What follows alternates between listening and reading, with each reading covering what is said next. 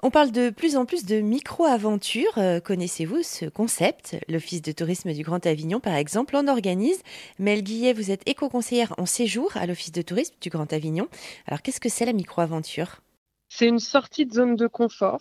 On va sortir de son quotidien, mais en prenant conscience qu'en fait, on n'a pas forcément besoin d'aller à l'autre bout de la planète pour ça ou de prendre l'avion ou de prendre la voiture euh, et qu'en fait ça peut très bien se faire euh, au départ de chez soi.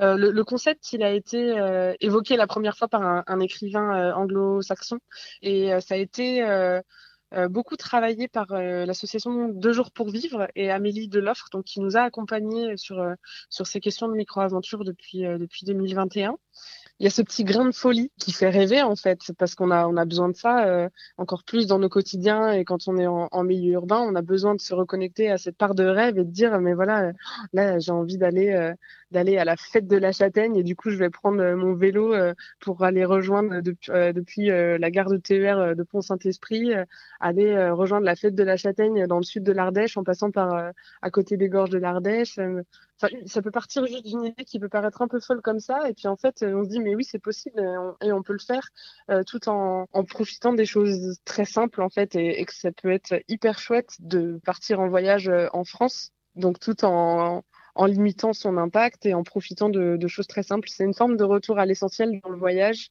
On est moins sur, euh, sur quelque chose de superficiel où on va, on va donner à voir des lieux complètement extraordinaires euh, qui sont très photogéniques ou instagrammables, mais simplement de, de profiter d'être en nature, de profiter des rencontres qu'on va faire, des bons produits qu'on va pouvoir manger.